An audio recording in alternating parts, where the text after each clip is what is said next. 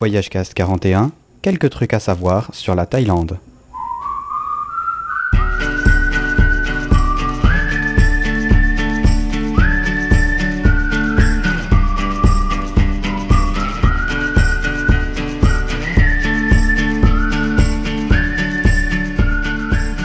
Et bienvenue dans ce voyage cast très particulier, particulier pour deux choses.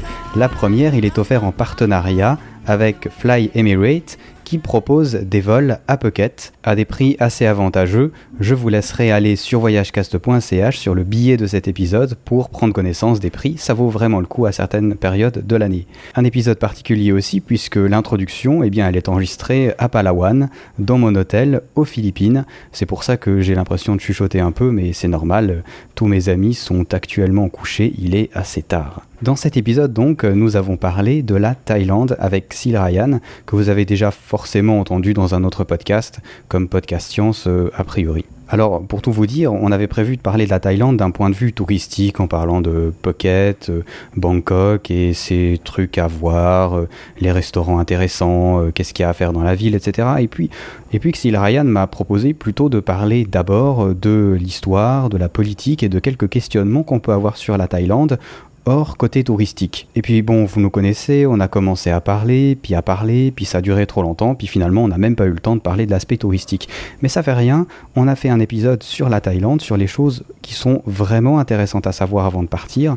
On a parlé de problématiques comme celle de la prostitution par exemple, de choses dont on n'a pas forcément l'habitude, comme les ladyboys ou les restaurants euh, à l'effigie d'Hitler, et un peu tout ce qu'il y a autour de ça. On vous a parlé aussi un peu de politique et d'histoire, alors pas pour vous gaver bien sûr, mais juste pour comprendre un peu la situation dans laquelle la Thaïlande est, euh, qui a changé entre le moment où on a enregistré le podcast et le moment maintenant où il sort. Et puis comme je suis à Palawan et que euh, les connexions sont vraiment mauvaises, en fait je ne sais même pas ce qui se passe en Thaïlande, donc euh, ben, vous verrez bien la différence qu'il y a entre ce qu'on dit et puis ce qui se passe actuellement. En tout cas, bon podcast, bienvenue en Thaïlande, sortez vos livres d'histoire et bonne interview.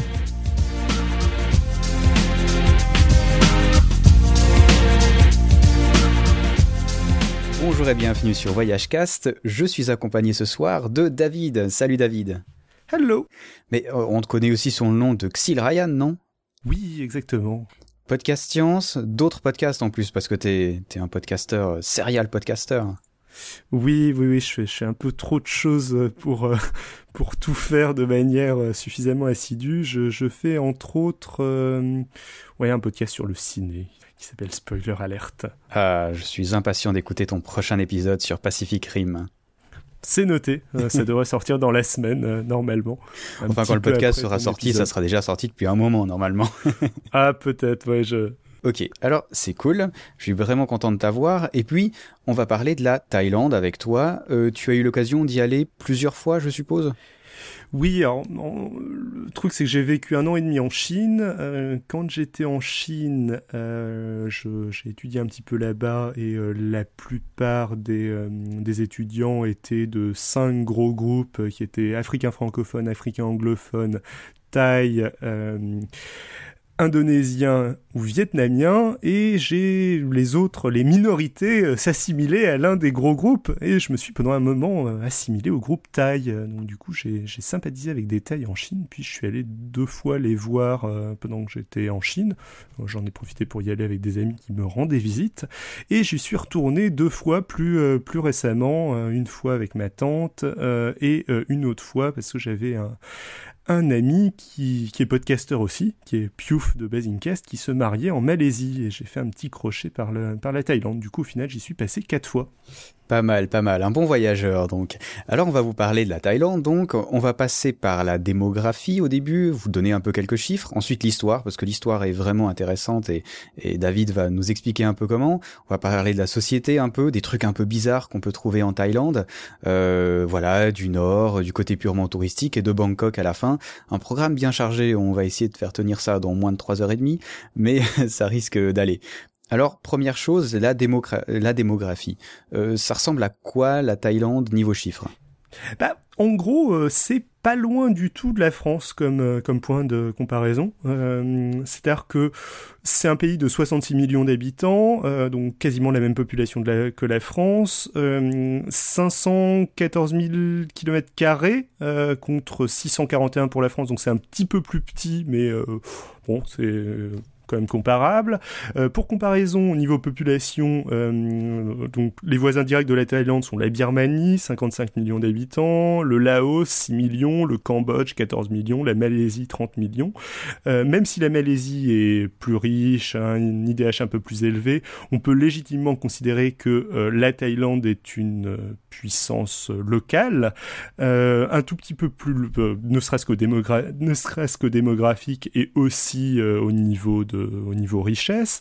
Un petit peu plus loin, on trouve le Vietnam euh, avec 90 millions d'habitants, puis plus loin des géants aussi bien euh, aussi bien niveau PNB que niveau démographique, euh, tels que la Chine, l'Inde ou l'Indonésie, qui se trouvent en périphérie de un peu plus lointaine de la Thaïlande. son IDH place la Thaïlande au milieu du classement, c'est le centième pays sur 178 entre la Chine et le Gabon mais assez significativement au-dessus du Vietnam et de tous ses voisins directs, donc à l'exception de la Malaisie. Euh, c'est un pays très chaud, euh, très très chaud même, et assez humide. Euh, le, le, climat est tropical. Il y a euh, deux saisons, une saison chaude, une saison humide, euh, la saison sèche étant de décembre à avril, la saison de mousson étant de euh, fin mai à novembre. autant l'humidité change donc pas mal, autant la température varie pas tellement, on est assez proche de l'équateur, elle descend rarement en dessous de 20 degrés, peut parfois dépasser les 40. Euh, voilà, bon, c'était tout pour euh, placer un petit peu le, le pays sur, euh, sur la carte du monde, parler un petit peu de ses voisins, de son, de son climat, de sa température, parce que ça peut déjà faire fuir certaines personnes qui, qui ne voudront pas s'approcher de, de températures aussi élevées. Ouais, il faut faire attention à la période. Hein. Je pense surtout les, au lieu de la chaleur, plutôt les saisons hyper pluvieuses qui doivent pas être super agréables. Hein. Franchement, la mousson, ça doit être moyen quand même. Personnellement, j'y suis toujours allé au mauvais moment. Euh, et bon, euh, je trouve qu'on s'y fait. C'est-à-dire que c'est des pluies, euh, c'est des pluies tropicales, donc des pluies très violentes et assez rapides. donc on a un peu l'impression de se retrouver sous une douche, mais dehors. Euh, et on transpire beaucoup vu que c'est euh, un pays humide et chaud, donc on prend plusieurs douches par jour. Mais je trouve qu'on euh, s'habitue assez bien. Néanmoins, j'ai quand même vécu donc un an et demi à Canton, donc dans le sud de la Chine, donc dans des zones où il faisait déjà déjà assez chaud. Donc c'est c'est pas, je suis pas forcément le francophone typique à ce niveau-là. Ok. Alors peut-être juste un, un, chiffre aussi que j'ai trouvé assez intéressant, euh, c'est au niveau de la religion, 95% euh, bouddhisme. Oui. Tout à fait. Enfin, c'est assez important quand même. Hein. Euh, beaucoup de Chinois en Thaïlande aussi, hein, 14% de Chinois. Oui, alors c'est un peu le cas de beaucoup de pays de, de l'Asie du Sud-Est. C'est aussi le cas, je me semble-t-il, en Malaisie. Et c'est généralement eux qui possède une bonne partie de l'économie du pays. Donc ça, crée euh, assez souvent des tensions entre communautés, entre, entre Chinois et non-Chinois. Et euh, il y a aussi une grosse communauté de, euh, de Malais dans le sud du, de la Thaïlande. ainsi que un nombre non négligeable d'expatriés occidentaux ou de un peu n'importe quel pays installé dans le coin. Moi, je me souviens que euh, le, la dernière fois que j'ai été me, me, faire coiffer en Thaïlande, mon coiffeur était japonais. Ah ouais, pas mal ça. On a tapé la discute. J'étais content de, de, sortir mes trois mots de vocabulaire. ça doit être sympa, ouais. Enfin, remarque que les Chinois sont. Enfin, il y a le même problème entre guillemets en Afrique aussi, hein, où euh, il y a de plus en plus de Chinois qui s'emparent euh, gentiment des commerces et tout ça. Ils ont des réseaux qui sont euh, qui sont bien faits. oui, ouais. alors c'est quand même beaucoup plus récent en Afrique qu'en qu Thaïlande. Oui, oui, mais mais ils sont forts. Hein. Mmh, oui, oui, oui. j'ai quelques connaissances. Enfin, j'ai deux connaissances qui sont allées s'installer là-bas d'ailleurs en Afrique. Je veux dire de Chinois de Canton qui sont partis qui sont partis en Afrique après le, la fin de leurs études. Ok, ben doit y avoir du business à faire. Alors, euh, on va, on va continuer pardon, euh, sur l'histoire. Euh, alors, c'est un pays qui a une histoire un peu étrange, euh, qui va des hauts et des bas et des trucs un peu bizarres. Raconte-nous un peu comment ça se passe. Alors, bon, je ne vais pas détailler l'histoire de la Thaïlande, déjà parce que je ne suis pas forcément la meilleure personne pour, faire ça, mais je, vais lancer quelques, quelques petites pistes et développer quelques petits points sur son, sur son histoire récente. bon, le sur l'histoire un petit peu plus lointaine, euh, l'Empire Thaï euh, fait, arrive après l'Empire Khmer dans la, dans péninsule euh, et va devenir le, l'empire dominant de, la, péninsule indo-chinoise à partir je crois de 1000 après Jésus-Christ si jamais je ne fais pas erreur j'ai pas vérifié mes chiffres mais euh, un petit peu plus récemment, euh, l'un des points qui est assez intéressant, c'est que c'est l'un des seuls pays à ne pas avoir été réellement ou complètement colonisé par les empires occidentaux, avec bon le Japon, l'Éthiopie, l'Iran et quelques autres pays assez généralement assez peu accessibles, genre euh, le Bhoutan ou le Népal, où on peut comprendre pourquoi est-ce que il n'y a pas eu de, de colonisation. et bon, ne serait-ce que ça, ça suffit à en faire un pays assez exceptionnel et assez euh, notable. Euh, pour parler de l'histoire euh, donc précédent l'histoire vraiment récente, vers 1800 si je fais pas erreur, la Thaïlande s'étale néanmoins sur une bonne partie du Cambodge, du Laos et de la Birmanie. À partir de euh, à partir de ce moment, si la Thaïlande va réussir à maintenir son indépendance euh, vis-à-vis des puissances coloniales qui, qui, commencent à débarquer dans la région, le pays va néanmoins devoir céder à la France et à l'Angleterre une bonne partie de son territoire de l'époque, euh, territoire qui ne retournera pas à la Thaïlande après le euh, après la, disparition de, des empires des empires coloniaux après le, la période de, de décolonisation. Euh, ce qui est relativement logique dans, la mesure où c'était euh, des, royaumes préexistants à euh, l'expansion de la Thaïlande et qui avaient toute légitimité à ne pas retourner sous le, sous le, le giron thaïlandais après leur, la décolonisation et leur indépendance, mais ça explique certaines petites tensions locales entre la Thaïlande et le Cambodge, de temps en temps la Thaïlande et le Laos. Euh, voire avec, euh, avec la Birmanie parfois. Euh, la Thaïlande fut du côté de la triple entente lors de la Première Guerre mondiale et donc fit partie des vainqueurs des, des, pays fondateurs de la, de la Société des Nations. lors de la Seconde Guerre mondiale, elle fut alliée à l'Axe euh, du côté de l'Allemagne, du côté du Japon plutôt. Euh, je, ne sais pas trop si elle a eu euh, quelques rapports que ce soit avec l'Allemagne. Faut lui reconnaître qu'elle avait guère le choix, le Japon étant à ses portes au moment où elle se rangeait de son côté. Il venait juste de coloniser, enfin de vaincre la Malaisie. Euh, et il existait d'ailleurs pendant la Seconde Guerre mondiale un gouvernement en exil qui était donc opposé euh, à la domination japonaise. Euh, mais bon, d'un autre côté, euh, les dirigeants impliqués dans l'entrée en guerre de la Thaïlande aux côtés du Japon furent remarquablement peu inquiétés et reprirent le, le, leader de l'époque, reprit même peu après la fin de la guerre le pouvoir. Et une activité politique. Bon, il fut renversé un petit peu plus tard, termina ses jours au Japon, mais bon, euh, il n'a pas été euh, définitivement euh, exilé du monde politique après, après la Seconde Guerre mondiale. c'est étrange ça, entre hein, la, Première Guerre mondiale, ils étaient contre l'Allemagne, et puis ensuite, hop, avec ça, ça a changé assez vite. Ça, a hein. été le cas. Ça a été le cas. bon, alors, déjà, il y, a eu tout un tas de retournements internes à la politique thaïlandaise et de, de changements de pouvoir, mais ça a été le cas de plusieurs pays. C'était aussi le cas du Japon. Le Japon était allié avec euh, la France et euh, l'Angleterre lors de la, de la Première Guerre mondiale. Ils ont euh, ils ont d'ailleurs pris des petites colonies allemandes qu'il y avait dans le coin.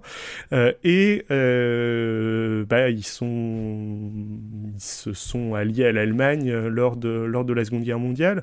au niveau du Japon, ça s'explique bon, par beaucoup, beaucoup de choses. Euh, la montée militariste, euh, ça, demanderait euh, un podcast d'histoire. Mais un petit détail qui est assez peu connu, c'est que le, le Japon avait essayé de faire voter une loi alors, j'ai pas les références exactes, j'avais pas prévu de, parler de ça, euh, qui euh, reconnaissait, disons, euh, l'égalité de toutes les races ou un, truc du genre, un truc fondamentalement antiraciste, ce qui se comprenait un peu dans le sens où c'était la puissance, enfin, en, à la sortie de la, seconde, de la Première Guerre mondiale, le Japon, c'est la seule grande puissance non occidentale, en fait. Euh, le, euh, la Turquie, euh, enfin l'Empire ottoman a été défait et le reste du monde est, à quelques petites exceptions près, donc comme la Thaïlande et l'Éthiopie, colonisé par par les les puissances les puissances occidentales. et ils ont essayé de faire voter une loi antiraciste entre guillemets, enfin ou euh, reconnaissant l'égalité, je sais plus si c'était des races ou des peuples ou un truc comme ça, qui leur a été refusé par les puissances occidentales de l'époque et qui a sans doute euh, légèrement contribué à faire monter le militarisme et tout un tas de choses très mauvaises du côté de, du côté du Japon.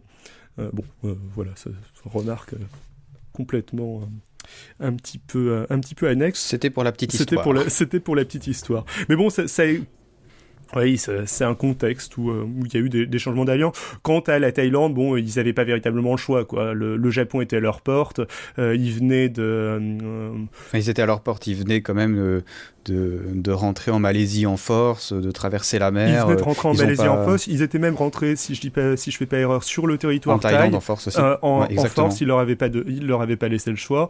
enfin, ils leur avaient demandé, ils avaient pas répondu, et du coup, ils se sont dit, on y va. Ouais, exactement. Et bon, ils se sont dit soit on se la fait pacifiquement, soit on se la fait. Euh, euh, c'est un peu les, les Belges d'Asie en fait. Euh, si tu veux.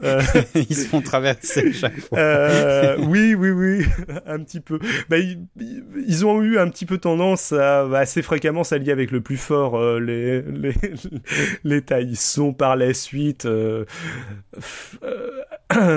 alliés avec les États-Unis quand ils étaient le, la grande puissance locale, euh, enfin pendant le pendant la guerre du Vietnam, etc.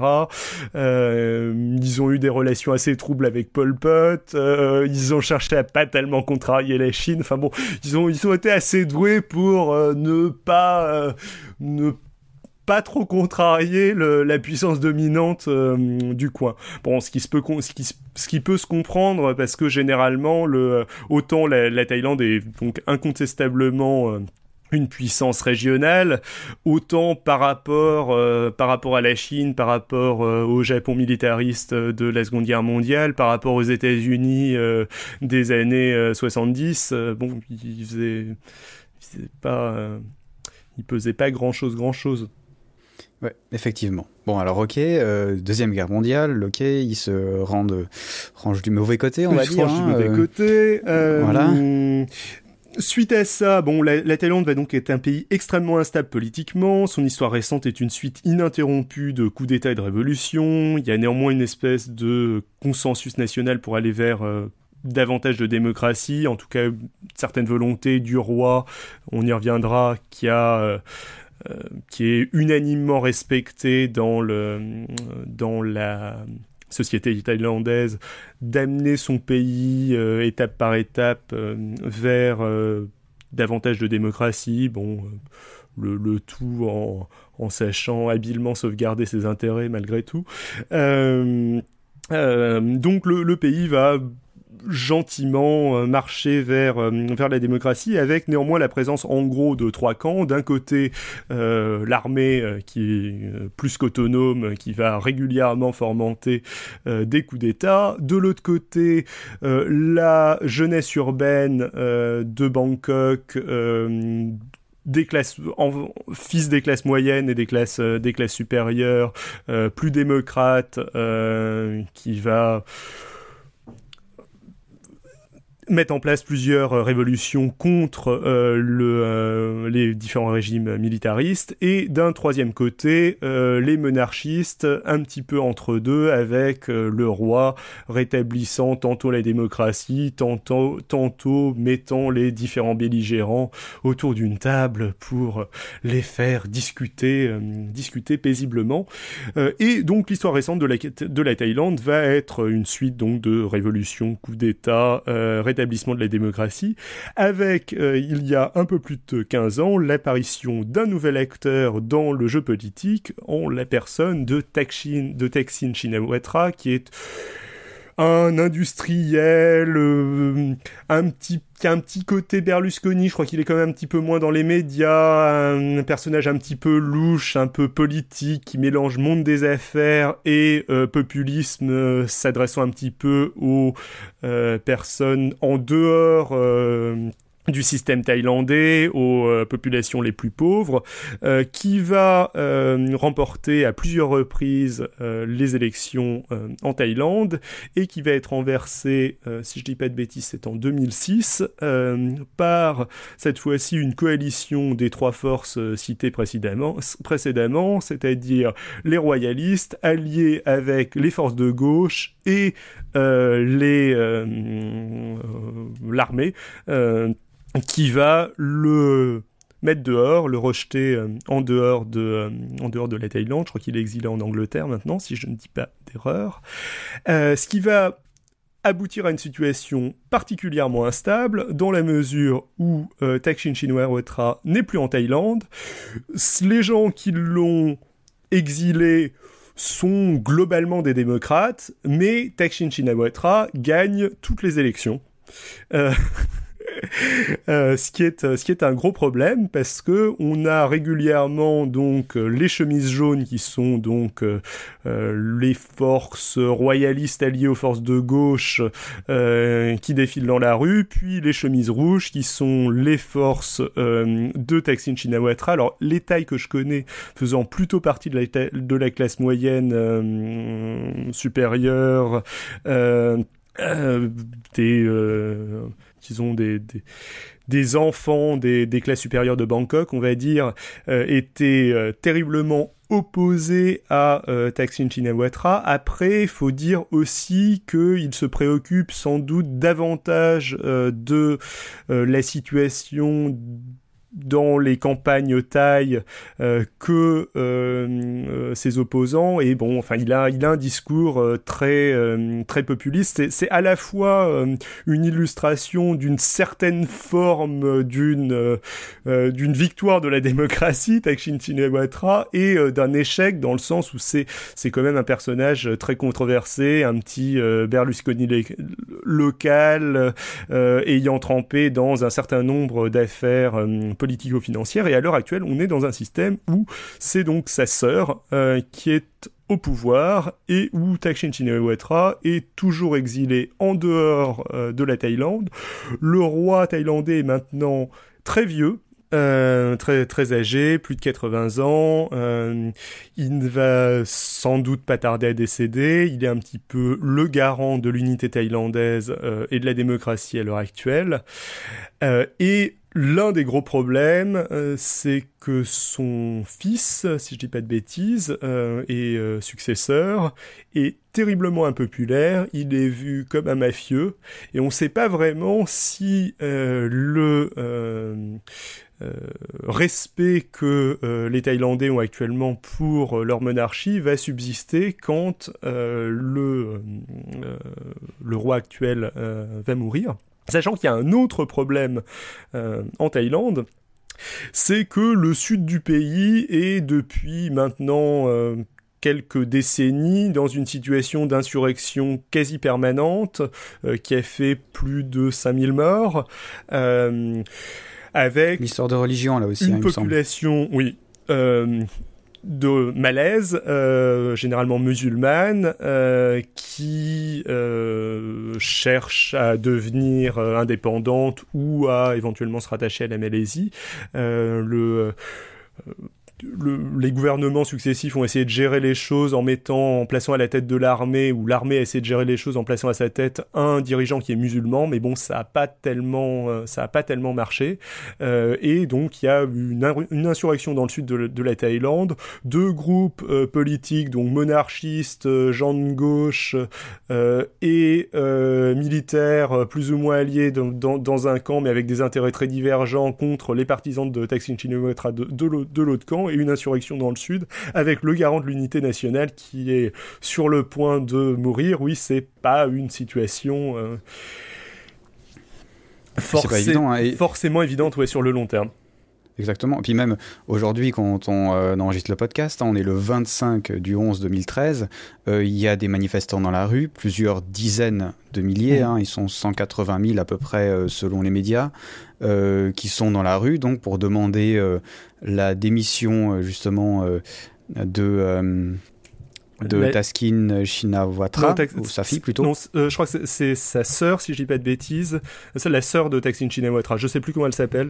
Voilà, qui est au pouvoir, donc euh, la première femme au pouvoir en Thaïlande. Il demande euh, sa démission et on ne sait pas comment ça va se passer pendant les prochains jours. Il y en a qui disent que l'armée va rentrer en, en, oui, enfin ils ont déjà commencé l'armée à séquestrer certains endroits de la ville. C'est quand même, il y a déjà eu 18 coups d'État depuis 1932, hein, donc si ça se trouve, ce sera le 19e entre le moment où on enregistre le podcast et le moment où il sortira. Hein, donc euh. c'est tout à fait, c'est tout à fait possible. Bon, alors faut dire que les derniers coups d'État ont été quand même un petit peu moins violents que les précédents. Euh, il y a eu euh, à l'époque où le, les forces de gauche se battaient contre les militaristes. Euh, le, bon, quand même 90 morts et 1900 blessés. Hein. Ouais. Euh... Enfin, c'est peut-être moins comparé au reste, mais quand même. Non, c'est... non, mais oui, tout à fait. Ouais. C'est pas les bisounours qui font les manifestations. quoi. Avant, on était plutôt dans le dans l'ordre de euh, la, plusieurs centaines de morts. Euh, les premières manifestations qui ont euh, éjecté euh, Taksin Shinawatra n'ont pas fait de mort du tout, euh, ce qui était un exploit. Et la montée des tensions, là, je je je sais que alors j'ai, peut-être pas eu le, les les infos sur les toutes dernières, mais les manifestations qui devaient dater de d'un an ou deux euh, avait fait quelques dizaines de morts, si je dis pas de bêtises. Euh, c'est à peu près ça. Ouais. Et là, tu me dis qu'on est dans les euh, dans la centaine de morts, tu m'as dit non? Oui, pas pas pour celle-là. Hein. Ah, d'accord. Ouais. Pour la dernière qui était en 2010. Euh... D'accord, oui, oui bah c'était... Euh, ouais, euh, ok. Euh... Voilà, exactement. Et maintenant, pour l'instant, visiblement, hein, dans les dernières dépêches AFP, il n'y a pas encore eu vraiment de mort. Il y a la première ministre qui a dit qu'elle ne voulait pas quitter son poste ni dissoudre le Parlement, ce qui est un peu normal. Et ben voilà, il y aura des débats, machin. Enfin, si ça se trouve, vous aurez déjà la réponse quand le podcast va sortir. Enfin, en tout cas, un pays quand même qui politiquement est pas très stable. Hein. Il faut, ouais. faut l'avouer. Alors, ce qui, ce qui, est assez rigolo, c'est que, enfin bon, petit aparté encore une fois, mais je pense qu'il est un petit peu intéressant. L'une de mes marmottes, c'est l'une de mes marottes était Emmanuel Todd et euh, son euh, son analyse des systèmes familiaux. La grosse la grande théorie d'Emmanuel Todd, euh, c'est que certains systèmes familiaux déterminent le certains systèmes politiques sous certaines conditions, à partir d'une d'un certain taux d'alphabétisation, etc. Bon, c'est des théories très contestables et je suis plutôt contre le, le, au final les théories d'Emmanuel Todd à ce niveau-là, mais ça marche extrêmement bien sur l'un des systèmes qu'il définit, qui est le système familial caractéristique de la Thaïlande et de l'Amérique du Sud, qui, d'après lui, est censé générer euh, une démocratie instable avec euh, tout un tas de coups d'État. Et je dois avouer que niveau de démocratie instable avec tout un tas de coups d'État, sachant qu'il a dû écrire ça dans les années 70-80, euh, ça s'est plutôt vérifié depuis, à la fois en Thaïlande et dans une moindre mesure en Amérique du Sud. Effectivement, ouais. Euh, voilà, bon, c'était un, c'était un tout petit, un tout petit aparté. Euh... Mais c'est intéressant, c'est vraiment très intéressant. Alors du coup, on va pouvoir euh, aller plus loin un peu quand même euh, dans, dans, le podcast, euh, parler du côté sociétal un peu, et notamment, tu nous as parlé du roi des tailles. Peut-être dans le concret, comment ça se passe aujourd'hui. Alors, c'est quoi un roi des tailles? Ça, ça, se passe comment? Ça se sent vraiment dans le pays Oui, alors ça, ça, se sent beaucoup dans le pays. quelque chose qui est très marquant. J'ai été un certain nombre de fois au, ciné en Thaïlande et c'est toujours surprenant d'avoir avant chaque la diffusion d'un film une un petit message que on pourrait qualifier de propagande ou de petits messages zen à la gloire de notre bon roi que nous aimons tous, euh, euh, de quelques minutes où tout le monde se lève dans la salle et écoute religieusement sans, dans le silence. Donc c'est c'est un exemple. Euh, et, toi, en tant que touriste, donc tu le fais aussi. Ah, hein. toi, en tant que touriste, oui, tu le fais aussi, ouais. Euh... si tu le fais pas, il, tu, Alors, j'ai jamais, j'ai jamais, j'ai jamais essayé de pas le faire. À le faire hein, mais, mais, à mon avis, euh, je pense que si jamais tu le fais pas en tant que touriste, euh, vu que t'es pas exactement censé connaître, tu te prends une remarque euh, au début. Euh, si tu obtempères, j'imagine que ça pose pas de problème. Par contre, si jamais tu refuses euh, manifestement d'obtempérer ou que tu, tu, commences à être véritablement euh, agressif vis-à-vis du roi, c'est l'un des, des, seuls cas où tu peux véritablement avoir de très graves problèmes. Enfin, peut-être pas l'un des seuls cas, mais c'est un cas où tu peux avoir de très graves problèmes en Thaïlande. Déjà parce que la, la majeure partie de, des Thaïs le prendront pour une, pour une insulte, comme une insulte personnelle, ce que même en dehors de, euh, même en, discutant avec des Thaïs euh, en dehors de Thaïlande, euh, dans un, enfin c'est pas leur adoration pour le roi est pas que le résultat de propagande ou de d'un système oppressif. je, les Thaïs que j'ai rencontrés en dehors de Thaïlande étaient aussi très respectueux vis-à-vis de vis-à-vis de leur roi. Ils faisaient des, des, petites blagues de temps en temps, mais ils n'en disaient en gros que du bien. Ouais, bon, il faut, faut, faut dire qu'il y, y, a quelques années, hein, c'était en 2007 ou 2008, il y a quand même un blogueur qui s'est fait euh, euh, arrêter euh, parce qu'il a critiqué, sauf erreur, c'était même pas le roi, c'était sa, sa, fille ou sa femme ou quelque chose comme ça. Enfin bon, on va dire que c'est déjà pas très malin de le faire, hein, on va pas dire que c'est des choses qu'on qu'on fait, mais la liberté d'expression par rapport à ça, en tout cas en Thaïlande, n'existe clairement pas. Tout à fait. Hein, ils ont eu, ils ont, je crois, négocié des trucs avec YouTube parce qu'il y avait des, des Exactement. des vidéos de euh, du roi avec euh, des, des, images de pieds incrustées dessus, sachant que montrer le le, le dessous de ton pied ou euh, ton, ton pied orienté d'une certaine manière face à, face à quelqu'un en Thaïlande, c'est un peu l'équivalent d'un bras d'honneur en Occident. Ah, tiens. Euh, donc c'est très c'est très mal perçu. Et euh, oui oui on peut avoir des, euh, des problèmes sérieux euh, pour crime de lèse de lèse majesté et alors en plus le roi se donne un petit peu un petit peu bonne conscience ou se donne le beau rôle en disant oui mais c'est pas si grave c'est en insistant sur le fait que ce n'est pas lui qui insiste qui, qui, insiste sur les choses. Mais, mais bon bref. c'est vrai que c'est peut-être un truc important pour les auditeurs notamment il faut faire attention quand même quand on on voyage à ce qu'on fait avant de voyager et ce qu'on fait pendant qu'on voyage. Nous, on a l'habitude de tweeter n'importe quoi, par exemple, et euh, c'est très marrant. Hein. On est dans des pays libres où on peut critiquer. Euh, en Suisse, on peut euh, insulter le gouvernement et honnêtement, tout le monde s'en fout, quoi. Mais dans certains pays, dont la Thaïlande, dont la Chine, dont beaucoup, finalement, beaucoup de pays, hein, même la Turquie, l'Égypte, je m'amuserais pas à faire certains tweets. Et c'est vrai que c'est une limite qu'on doit accepter quand on est dans d'autres pays. Et je sais pas ce qui se passerait vraiment en tant que touriste mais personnellement, c'est des pays où je, je sais pas vraiment si je m'amuserais à faire euh, l'idiot comme ça. Euh, enfin, bon. Enfin, je sais pas ce que t'en penses. Toi, je dirais qu'en Chine, euh, on est beaucoup plus libre qu'on le croit, mais bon, je, je, suis un défenseur de, de, certaines parties du système, du, du système chinois. En, en, Thaïlande, je pense que tu peux critiquer que les Thaïs le font autant que tu veux le, le gouvernement, mais en effet, ne t'avise pas de, de critiquer le, la famille royale, parce que là, pour le coup, ça peut très très mal se passer. Ouais, donc euh, faites-le au retour de Thaïlande en hmm. pensant que vous y retournerez peut-être plus jamais. Vraiment, de toute façon, on va dire, voilà. C'est, euh, mais c'est, vrai que c'est des petits trucs qu'on pense pas forcément en tant que tourisme moderne et surtout les jeunes, je pense, après, qui ont l'habitude de, euh, faire un peu n'importe quoi. Faut pas non plus, euh, faut pas non plus exagérer. Je veux dire, le, la Thaïlande a pas un système de, c'est, pas le, c'est pas la NSA façon protection de ce qu'on dit dans, sur le roi partout dans le monde.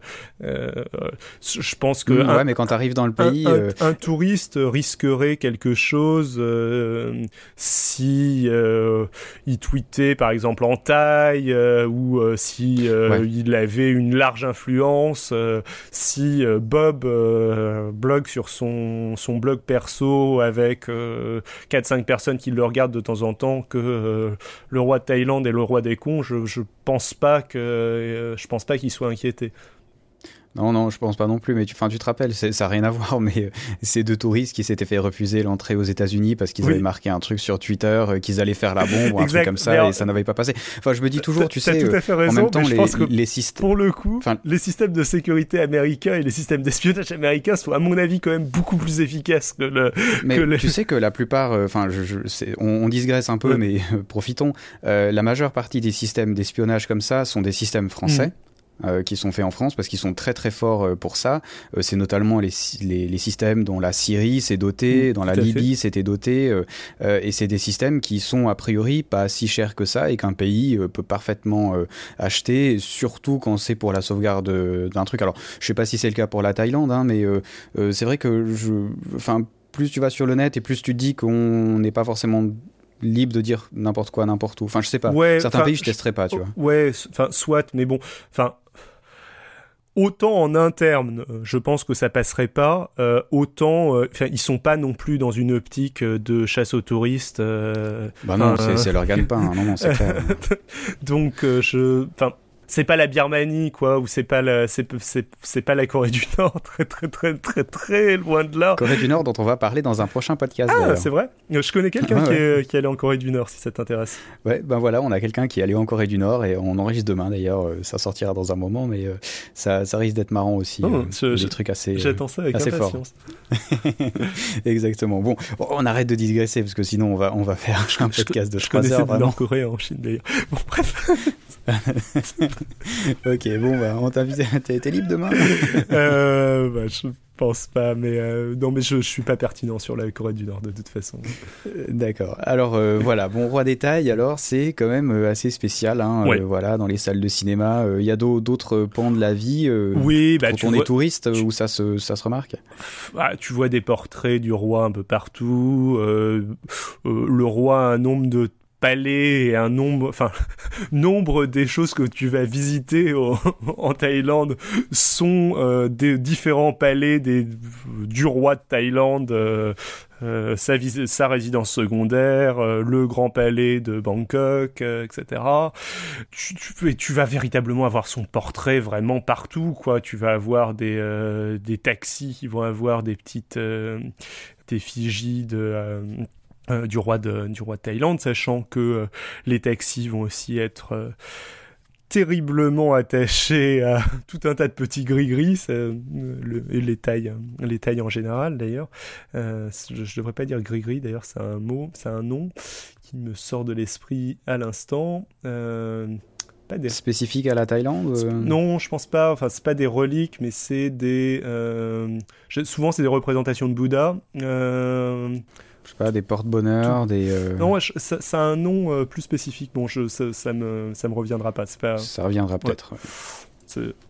Puis il y a des, des petites, euh, des petites statuettes représentant, représentant Bouddha. Il y en a des assez jolies. Ça peut d'ailleurs être une idée de, de tourisme assez, enfin pas, pas forcément de tourisme, mais de cadeau souvenir assez original parce que pour le coup, pour un touriste, ça coûte pas grand chose dans la mesure où aucun touriste n'achète ça.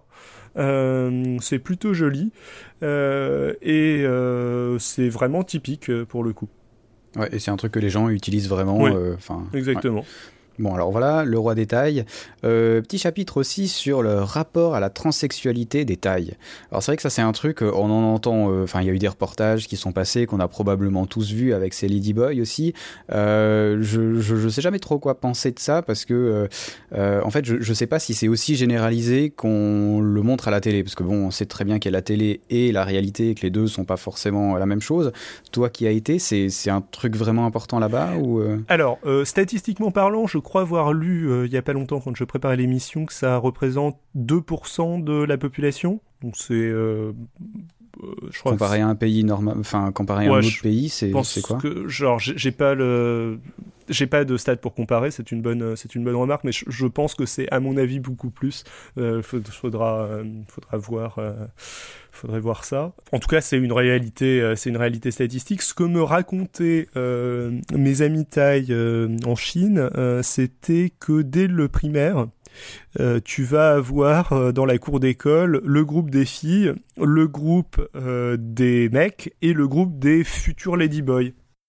Ok, mais, mais ils sont, enfin ils sont, c'est parce qu'ils se, se, sentent comme ça, c'est parce qu'ils sont sélectionnés pour un physique. non, ce serait, enfin de la manière dont on me l'a présenté, en tout cas, euh, ça tiendrait plutôt de la réalité culturelle, euh, du fait que le pays a pas euh, de culture judéo-chrétienne ou a donc pas forcément les mêmes. Il n'y a, a, pas de tabou particulier vis-à-vis du bouddhisme, vis-à-vis de vis-à-vis de la transsexualité, et même la religion musulmane, je crois, est moins ça demanderait confirmation, mais moins euh, euh, hostile à la transsexualité que euh, le, le christianisme ou le, judaïsme, je, je pense. C'est-à-dire que l'islam est très, très hostile à l'homosexualité, mais pas tant que ça à la transsexualité, me semble-t-il, à vérifier. Bon, de toute façon, le, là, le, sur la société thaïlandaise, l'influence primante, euh, c'est beaucoup plus le, c'est beaucoup bouddhisme. Et donc, c'est pas quelque chose de tabou, c'est a priori quelque chose qui existe depuis longtemps. J'ai essayé de chercher des dates et un article un peu sérieux sur la question développement le sujet. Je n'en ai pas trouvé. Ben, faut dire, euh, faut dire quand tu tapes euh, transsexuel taille ou ladyboy euh, sur Google, tu tombes que sur des trucs qui sont, enfin que moi personnellement je vais pas regarder. donc c'est vrai que c'est difficile d'avoir des vraies études. Bah, mais c'est vrai que là on, on, est directement aux limites d'internet, tu sais, parce que toi ce qui t'intéresse c'est de savoir pourquoi, comment, et pas de voir des images ou des vidéos. J'ai essayé historique ou ce genre de trucs, mais ça, ça, ça, marchait, ça marchait pas non plus. Bon, néanmoins, je, je, me base du coup sur des ondis taille, mais ce qu'on ce qu'on m'a expliqué c'était que c'était plutôt quelque chose d'assez euh, accepté euh, culturellement. Après, j'ai pas non plus l'impression que euh, que ce soit quelque chose de tout à fait normal. Mais bon, par exemple, j'ai vu des des des gens qui tenaient des, des épiceries qui étaient des, des ladyboys. j'ai vu des quand j'ai pris un quart de luxe pour aller en au, Laos de Bangkok, l'une des hôtesses était les Ladyboy. Euh, euh, bon, euh, t'en croises assez souvent dans, la vie de, tous les jours qui ont une activité normale et qui semblent assez bien intégrés dans la société dans la société thaïlandaise. le je rigolais aussi, enfin quand mes amis thaï m'expliquaient le les rudiments du taille, euh, euh, il me euh, m'expliquait que tu avais un suffixe pour le un homme qui parle, genre bon, je, je, vais pas essayer de le faire, mais bon, je crois que c'est crap, si je dis pas de bêtises. Un suffixe bien croire, pour une femme qui parle, si je dis pas de bêtises, c'est K. Et il y a un autre suffixe pour un ladyboy qui parle, qui est, qui est légèrement différent. C'est assez rigolo le Thai Star Code. T'as tout un tas de jeux sur les suffixes qui indiquent un peu qui tu es et la relation que tu entretiens avec le avec le ton interlocuteur. Genre t'as un mot qui est quoi, qui est arai. et tu peux faire araina, ça va être, ça va être quoi, qu'est-ce qu'il y a, et araiwa, ça va être what the fuck? et tout de suite, tu parles. Pas mal, ça. Tu, passes d'un truc euh, très poli à un truc très agressif, ou alors un truc où je, sais pas si ça marche avec le harai, mais mais euh, où euh, tu vas peut-être insister sur ta masculinité ou sur sur autre chose. bon, je trouve ça assez assez intéressant niveau niveau langage. Ouais, ouais, parce que c'est vrai que nous, typiquement, on, ben, on sait pas quel le suffixe Enfin, nous, on, je sais pas comment. On, ouais, on dit un transsexuel, mais euh, c'est. Bref, il n'y a pas de nom, tu sais jamais si c'est le ou lui ah bah, ou il ou elle. Euh. Généralement, tu dois, euh, bah, tu, tu, dois te conformer à ce que veut ton, ton interlocuteur. Généralement, un ouais, transsexuel pas quelque chose qui est, euh, homme vers prévu femme pour ça, quoi. va souhaiter euh, que tu te Être appelé elle, bien sûr, voilà, ouais. par, euh, par un elle. Non, c'est c'est tout à fait logique, hein, Euh, mais euh, on a, je veux dire, on n'a pas quelque chose de, de spécial, quoi. Oui, oui, oui. Alors après, ça peut aussi être vu comme euh, quelque chose un peu segmentant le, le côté euh, le côté spécial, mais euh, le côté euh, ouais, Ah euh, ouais, vo- ouais. vocabulaire euh, vocabulaire spécial. Mais mais bon, c'est euh, ça indique aussi que c'est quelque chose euh, de relativement ancien culturellement. Euh, le euh, la discrimination le- la plus forte que j'avais vue vis-à-vis de transsexuels, c'était pas du tout le fait de taille, c'était plutôt le fait de touriste et c'était c'était au Laos, mais bon, euh, pas très très loin. Euh, j'étais euh, j'étais allé à Vientiane, euh, j'y avais passé euh, j'y avais passé quelques jours et je m'étais retrouvé à discuter avec euh, de différents backpackers euh, sur le bas d'une euh, d'une guest house. Une irlandaise, euh, un jeune français et euh, deux autres personnes, et passe euh, un transsexuel, enfin une, une ladyboy qui visiblement connaissait l'autre français du groupe et qui commence à taper la discute avec lui. Alors la, personne en question vi- visiblement on était tard le soir à son look c'était sans doute euh, quelqu'un de prostitué qui était euh, assez âgé. Euh, obviously, il n'y avait pas de relation de marchandisation entre lui et la personne, enfin elle et la personne avec qui elle, elle parlait. Mais voilà, enfin, venez taper les discutes. Et Là, euh, t'as l'irlandaise qui a commencé à se moquer, à la montrer du doigt. Et niveau euh, manque de savoir-vivre et euh, réaction insultante, j'avais rarement vu quelque chose d'aussi choquant Violent. ouais. et, et violent. Et, je, et bon, il y a un certain nombre de, de touristes qui trouvent ça, je sais pas, euh, Étrange, choquant euh. ou euh, suffisamment étrange pour ne pas penser que bah, ils ont Que c'est un humain, face à eux, qu'il a une sensibilité et que le montrer du doigt en se pliant en deux, c'est vraisemblablement pas quelque chose qui va qui va apprécier. Ben, pour aucune Personne, de toute façon. Exactement. c'est- Euh, qui qui soit. voilà. et quelle- Mais bon, je, me suis engueulé hein. avec la personne en question. Elle comprenait vraiment pas ce qu'elle avait fait de mal. Donc c'est ça qui était. euh, attends, je- je- Ah oui, ça c'est Ouais. plus grave ça. En- Si c'est sur le moment, ça peut être une réaction stupide euh, qu'on peut avoir, mais euh, si en plus on comprend pas, euh, ouais.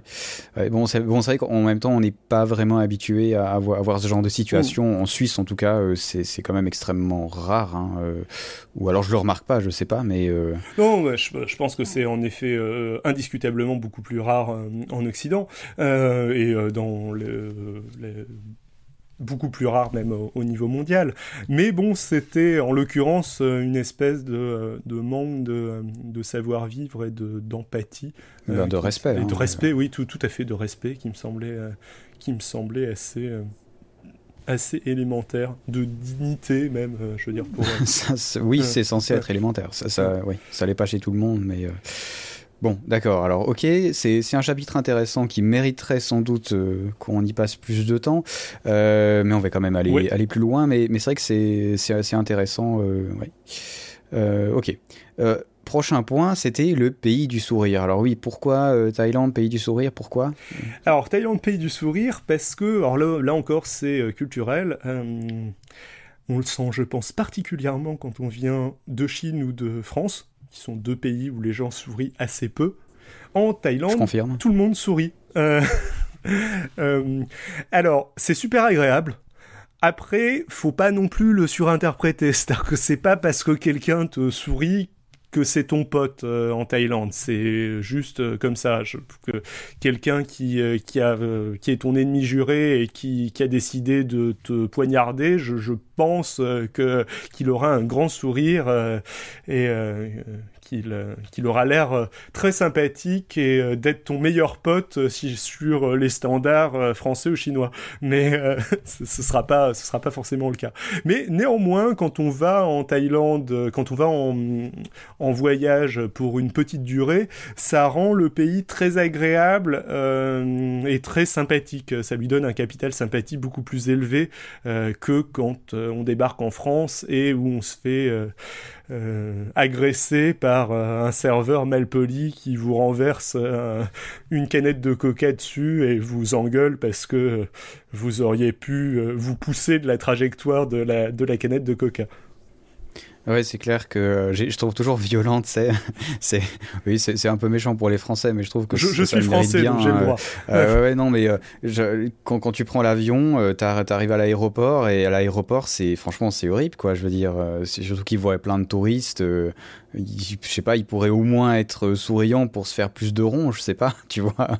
Même s'ils étaient capitalistes, ils pourraient faire des sourires, mais des fois, c'est vrai que c'est quand même un peu grave. Hein. Euh, encore dans le métro, on peut comprendre, c'est les gens qui vont bosser, ils sont pas forcément contents d'y aller et tout, mais bon, euh, c'est vrai que des fois, c'est un peu violent la différence, ouais.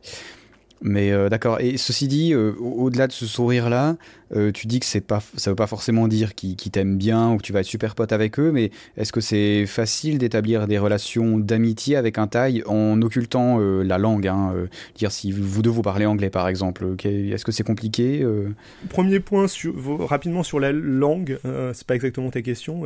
Bon, c'est une question de perception, mais je dirais quand même que c'est pas trop trop dur de se faire de se faire comprendre en Thaïlande. C'est un pays extrêmement touristique, il y a quand même beaucoup de gens qui parlent anglais. si vous êtes un petit peu habitué à parler parler anglais façon globish, euh, c'est-à-dire de, euh, pas forcément du, du, très bon anglais, mais qui est un peu aussi le même genre d'anglais que parlent la plupart des Français. Je veux dire, les, les Thaïs parlent sûrement significativement mieux anglais que les, que les Français.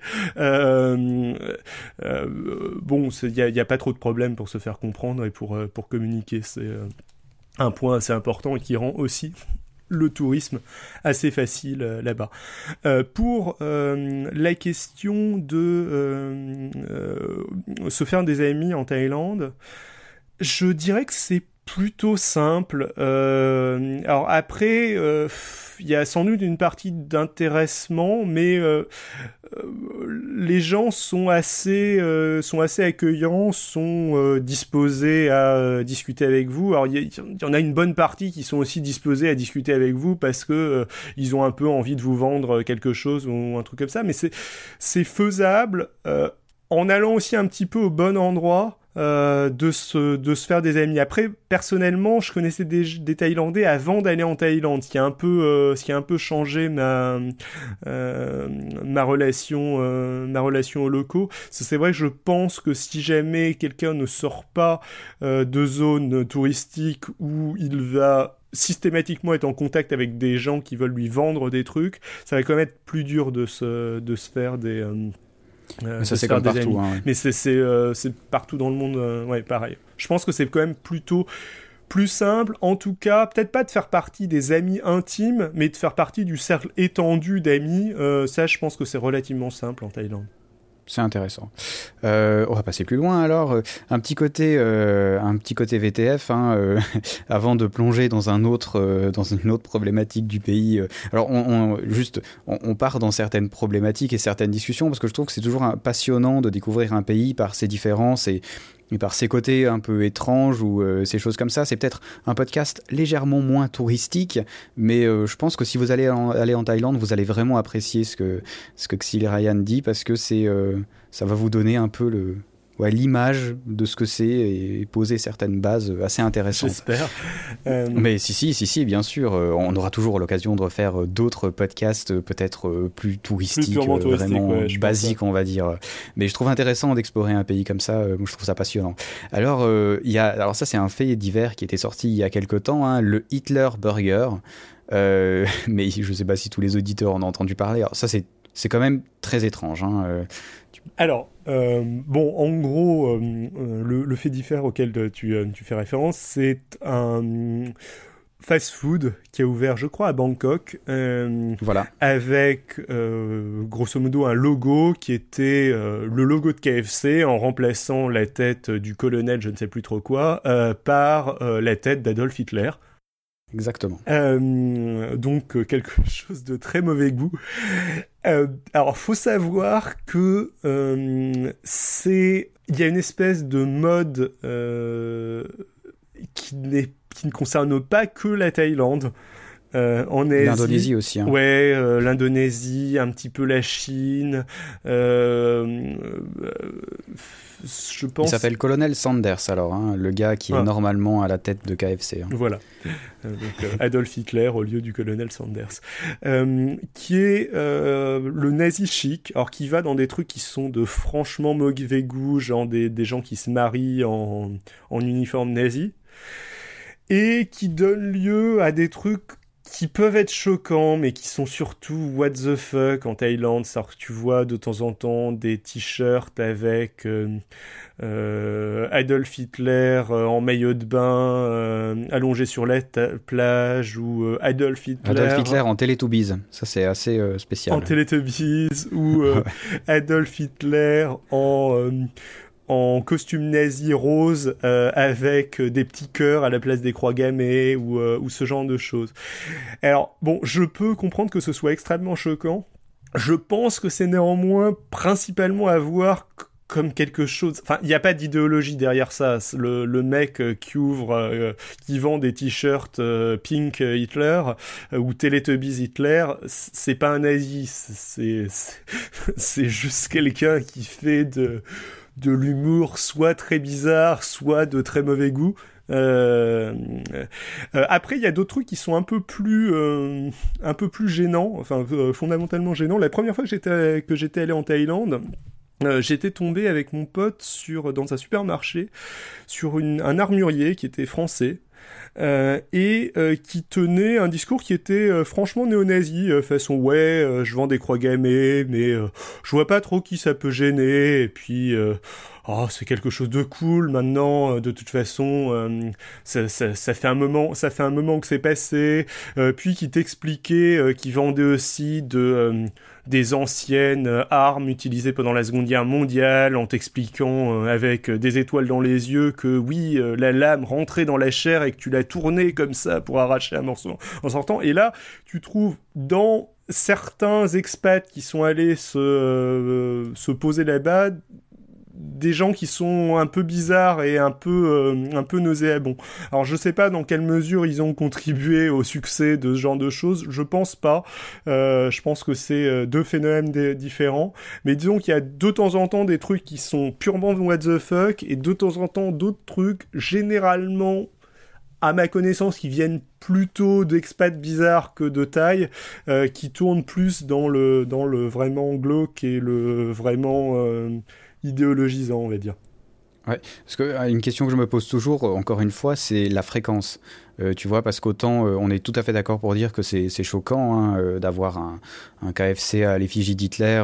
voilà, j'irai pas y manger clairement, mais en même temps, est-ce qu'il y en a un dans tout le pays ou est-ce que c'est tous les 10 mètres, tu vois? Non, alors un KFC à l'effigie d'Hitler, il y en a qu'un seul. par contre, des t-shirts, les, les t-shirts dont je te parle, t'en trouves partout. Hein. Enfin, t'en trouves ah peut-être pas dans le, peut-être pas dans les malls, euh, enfin t'en, trouves dans tous les vendeurs de vêtements de rue.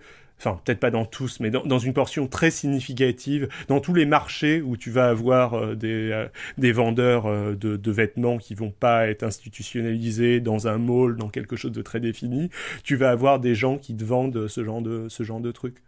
Ah d'accord, donc c'est quand même relativement généralisé. quoi. C'est quand même relativement généralisé. Néanmoins, encore une fois, enfin, je fais une grosse différence entre le t-shirt Pink Hitler qui est une blague de mauvais goût et euh, le mec qui te vend des euh, qui te vend des, des, armes de la Seconde Guerre mondiale avec des étoiles dans les yeux en t'expliquant que qu'il y a rien de mal à être nazi quoi.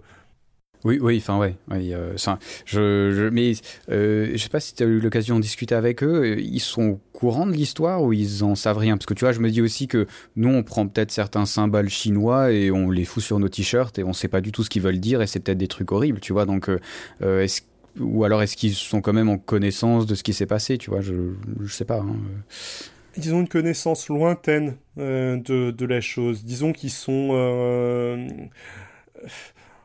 J'allais dire ça les touche autant que nous Napoléon nous touche, mais c'est pas euh, c'est euh, ok ouais. C'est une espèce de le, la comparaison est mauvaise parce que Napoléon est dans notre histoire à nous, euh, mais mais c'est loin et ça nous touche pas vraiment. Oui exactement, mais là c'est plutôt loin temporellement, tandis que eux c'est loin géographiquement et aussi un peu temporellement. C'est aussi le, c'est un pays qui est relativement jeune aussi, le, la Thaïlande. Donc c'est, c'est des, des des gens qui n'ont pas qui ont pas vécu qui ont pas vécu la Seconde Guerre mondiale et en plus qui n'ont pas vécu du tout cet aspect-là de la de la Seconde Guerre mondiale. Déjà, enfin. Techniquement, euh, tu, tu euh, euh, verrais, enfin, c'est pas tu verrais, tu, le, le drapeau militariste japonais de la Seconde Guerre mondiale. Je, ne sais pas si tu vois le. Quoi si, si, à peu près, ouais. bon, des, des, gens en vendraient ou en vendent en Europe, je pense pas que ça choque qui que ce soit. Je pense pas non plus, non, c'est pour ça que je demande. Et, quelque part, je, reste persuadé que si tu prenais ces gens individuellement et que tu leur euh, montrais des photos euh, hmm. euh, de camps de concentration, j'ai de la peine à penser qu'ils continueraient à garder ces symboles, tu vois. Non, non, ouais, il n'y a vraiment pas d'idéologie, hein. c'est une espèce de. Voilà, exactement. Mais bon, même, euh, je veux dire, t'avais eu ce vidéoclip euh, euh, allemand qui était plutôt, enfin qui était, était, bizarre mais plutôt rigolo sur Hitler dans son bunker. Je sais pas si tu vois de quoi je parle. Mm, non, pas du tout. Je te, je te filerai le, le lien, qui était une espèce de un, un, clip sur les derniers jours d'Hitler, mais qui était entre le euh, euh, l'humour et la satire. Oui, voilà, exactement. Euh, et qui, il me semble pas que ça ait tant que ça choqué à l'époque. C'est-à-dire qu'il n'y a pas de, il y a pas du tout de notion de promotion de la chose. Mais c'est juste que c'est, on ferait pas ça en Europe et pour quelqu'un d'européen, c'est assez choquant et c'est assez de, de, mauvais goût. Mais je pense que c'est plus de mauvais goût que euh, euh, représentatif de quoi que ce soit. Ce point-là. tu, tu as ce film qui est sorti euh, il y a peut-être deux ou trois ans avec les nazis qui sont restés sur la Lune là et qui viennent descendre sur Terre. Exactement. Je Je rappelle plus le nom, mais j'avoue que oui, je, je sais jamais vraiment trop quoi en penser quoi pour moi, ça reste, comme tu dis, ça reste quand même de mauvais goût. Hein, franchement. Non, je, je, suis d'accord. C'est terrible. C'est oui, c'est de, de, de mauvais goût, c'est le mot ça, ça te touche pas forcément personnellement parce que c'est vrai qu'on on, l'a pas vécu je, et tout ça je mais comprends, tout, je comprends tout à fait que ça ça, ça touche euh, ça touche euh, ça touche des gens euh, ah oui hein. surtout le, la notion enfin en fait on a une espèce de tradition déjà en Occident euh, de parodiser certains aspects du régime nazi euh, sous, sous, forme de séries ou de films. Euh, le Papa Schulz en est une, un, bon exemple. Tu vois de quoi je parle Mais ça ne nous viendrait pas à l'idée de nous balader avec des costumes euh, intégrant bah ce, genre de euh, ce genre de choses. Euh, tandis que là-bas cet élément là est pas et c'est surtout ça le, la grosse la grosse différence et le, le, fait que ce soit que ce soit ce soit choquant. Et puis bon même on est beaucoup plus directement impliqué par par cette histoire que que, que là-bas. Bref, euh, c'était. Euh, Bref, c'était le, le, point VTF, mais c'est c'est aussi euh, intéressant de, de mm. s'intéresser à ça. alors, autre, autre aspect qu'on ne peut pas ignorer malheureusement sur la Thaïlande, et c'est le cas de malheureusement beaucoup d'autres pays d'Asie, hein, c'est la prostitution. c'est aussi un thème assez étrange. Tu vois, c'est alors c'est typiquement un truc que je vais en, aux Philippines dans, dans moins d'un mois maintenant. Euh, alors je vais éviter euh, rapidement Mani et, euh, et ces endroits-là, mais c'est vrai que la prostitution y est plus que généralisée, on va dire. Est-ce mhm. que c'est le même cas en Thaïlande? Comment ça se je, passe Je pense de réputation que c'est le, le, sûrement l'endroit d'Asie où c'est le plus généralisé, la, la, la Thaïlande. alors après, j'ai pas été aux Philippines. Euh, ben je, je, ferai un podcast sur les Philippines quand je serai aux Philippines, donc, je, vous dirai comment c'est. Mais... J'ai pas forcément de, de points de, de, de, comparaison. Après, sur la question de la, de la prostitution, précisons déjà, euh, précision déjà. Euh, en gros, ma position euh, serait plutôt euh, celle, en gros, de ce qu'on appelle le féminisme pro-sexe, c'est-à-dire que je suis tout à fait opposé à des euh, des euh, machistes connards total façon euh, Zemmour, Soral et ce genre de choses, mais je suis pas non mhm. plus sur euh, la position du féminisme, abolitionnisme, etc. Après, je me prétends pas du tout être un, un expert de la de la question et j'ai j'ai l'impression que cette position c'est un petit peu de temps en temps essayer de marcher sur un fil entre en en évitant de de tomber dans dans deux dans l'une des deux autres l'une des deux autres positions euh, c'est développé entre autres par euh, Morgan Merteuil, etc. en, France. Euh, après, ça n'empêche que il y a différents types de prostitution. Euh, pour moi, de ce, dont tu avais un petit peu parlé, genre les maîtres café, au niveau du podcast sur le Japon, ça rentre quasiment là-dedans. C'est un peu le rôle social de la petite prostitution. Il y a des trucs qui vont être, euh, qui vont rien avoir, euh, genre les escortes de luxe, etc. Et il y a d'autres choses qui sont franchement gênants et qui sont forcément, inévitablement, euh, ce qu'on voit dans des pays pauvres ou euh, dans des pays en tout cas plus pauvres euh, que l'Occident où le tourisme sexuel va être, développé, c'est l'exploitation de la misère et c'est la mise en place de réseaux de, de prostitution forcément néfastes et de, oui, une véritablement exploitation de la, de la misère euh, locale. Alors c'est indiscutablement quelque chose qui a lieu euh, en Thaïlande. Euh, j'ai pas été dans les zones euh, qui sont vraiment réputées pour, pour être des grosses zones de prostitution telles que, je crois que c'est principalement Pattaya et aussi Phuket. En fait, j'ai pas été dans le sud de la Thaïlande. Je suis surtout allé à Bangkok et un petit peu dans le nord et dans certaines zones du côté de du côté de Bangkok.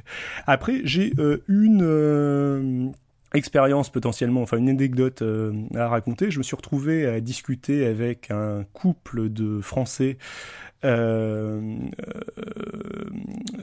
de dans la guest où j'étais et on s'est retrouvé assez méché enfin le mec du couple m'a emmené emmené sa copine dans un quartier assez euh, show de Bangkok euh, qui est euh, l'une enfin on est on est descendu dans une on est descendu dans une espèce de de bar à gogo danseuse enfin bon qui est une espèce de ouais, euh, un endroit où tu as de, où tu as des prostituées avec euh, sa copine. C'était assez rigolo parce qu'on s'est retrouvé à discuter euh, lui et moi politique que sa nana allait voir les clients en les engueulant, en leur disant oui, euh, mets un billet, non, mets un billet plus gros ou ce genre de choses.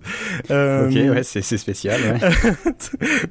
non, mais enfin, c'est une expérience assez what the fuck et assez. Enfin, moi, c'est bon, euh, plutôt, euh, euh, plutôt un beau souvenir. Et lui, ce qu'il, ce qu'il développait pas mal, c'était le en fait la différence entre donc des trucs, des endroits où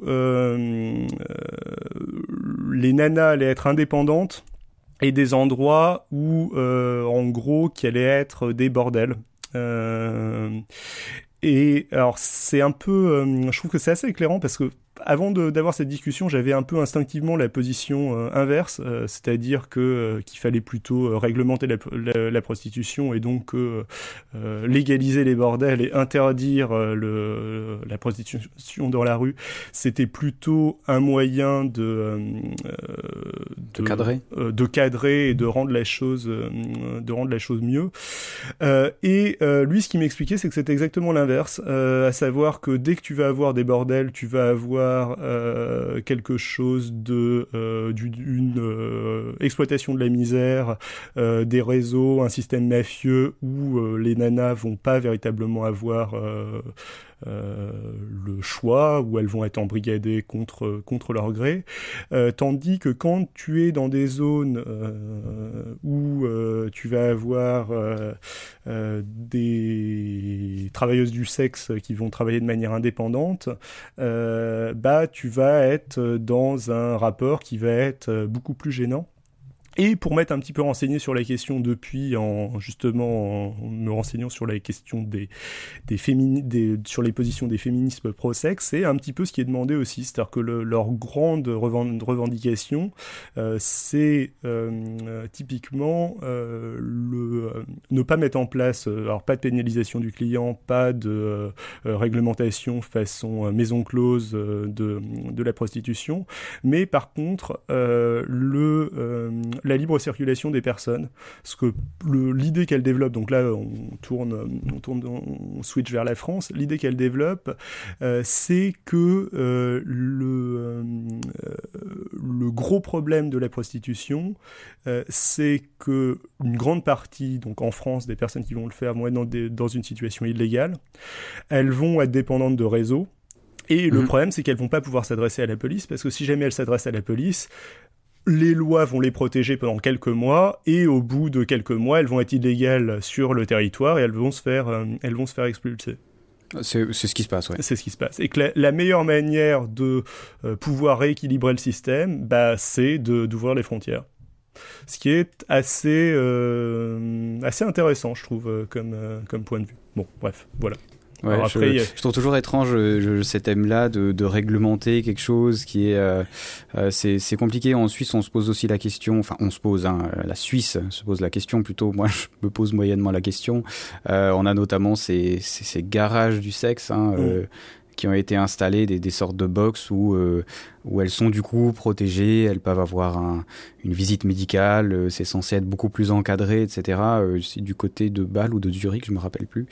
Euh, mais c'est vrai que c'est étrange, ouais. Je je me pose toujours deux questions. Euh, la première, c'est au niveau de l'âge, parce que c'est clairement euh, pas une décision personnelle quand on est mineur. Mmh.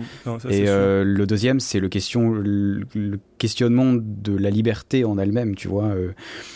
Je, à quelque part, j'ai aucun doute de penser qu'il y a certaines femmes qui le font euh, euh, par plaisir ou en le considérant comme étant un travail comme un autre, c'est bien possible, mais honnêtement, c'est pas le cas de la majorité. Il ah, n'y a, a, pas de, il y a, pas de doute là-dessus.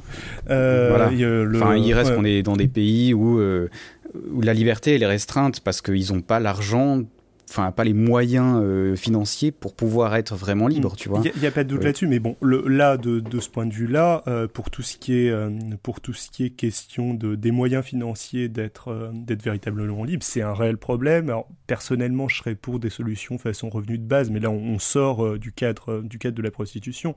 Mais je veux dire le, enfin c'est le même problème pour l'ouvrier chinois qui va travailler dans une mine, qui va, enfin il n'est pas il est pas libre, il est pas libre non plus. Personne ne va faire ce genre, personne ne va faire de, ce genre de travail. Et c'est sûr et certain que nous on, l'est davantage, mais euh, c'est sûr et certain que euh, le, le, la nana qui euh, qui qui passe ses journées à enchaîner les passes, elle fait pas ça pour elle fait pas ça pour son plaisir. Voilà. L'escort girl qui fait ça, je, je sais pas, une fois par semaine et qui est très bien payée personnellement, je, je, sais pas, mais ça me semble pas, euh, ça me semble pas choquant d'imaginer que euh, c'est un choix et ça me semble être un choix parfaitement euh, respectable. je j'ai pas de jugement moral à, apporter à ça, mais non, non, ça c'est certain dans le cadre euh, exploitation de la, de la misère, c'est pas c'est pas un choix. Mais bon, ce qui a tendance à être comme même dans ces pays-là. tout, à fait, oui, c'est ce, que c'est ce que je disais, euh, c'est ce que je disais au début. Mais euh, oui, hmm, tout, tout à fait. Je, et, ça aussi, alors la question, c'est ça va encore être celui de la fréquence. Toujours, euh, euh on s'imagine qu'il y a beaucoup de gens quand même qui aiment pas euh, être, et c'est tout à fait normal, hein, dans des endroits où, où justement c'est généralisé et où t'as ça tous les 10 mètres. Hein. C'est clair qu'il y a des quartiers à Paris qu'on va peut-être éviter à certaines heures, justement pour pas avoir ce genre de population, on va dire, hein, à moins de la rechercher. est-ce que c'est quelque chose de généralisé en Thaïlande? Est-ce que quand tu te balades à Bangkok, c'est tous les 10 mètres, ou est-ce que c'est des quartiers spécifiques comment comment c'est en vrai, tu vois, euh, maintenant qu'on a parlé de l'aspect un peu sociétal du truc? Euh, euh, Oui et non. C'est-à-dire que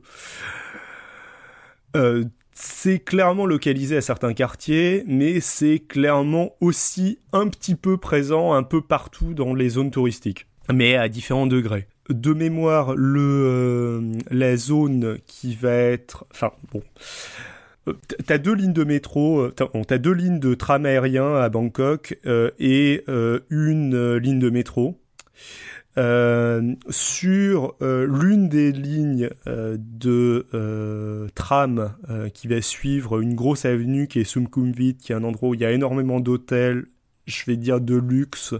il y a aussi le, il doit y avoir le quartier musulman qui doit être dans le coin et il doit y avoir la maison de je ne sais qui.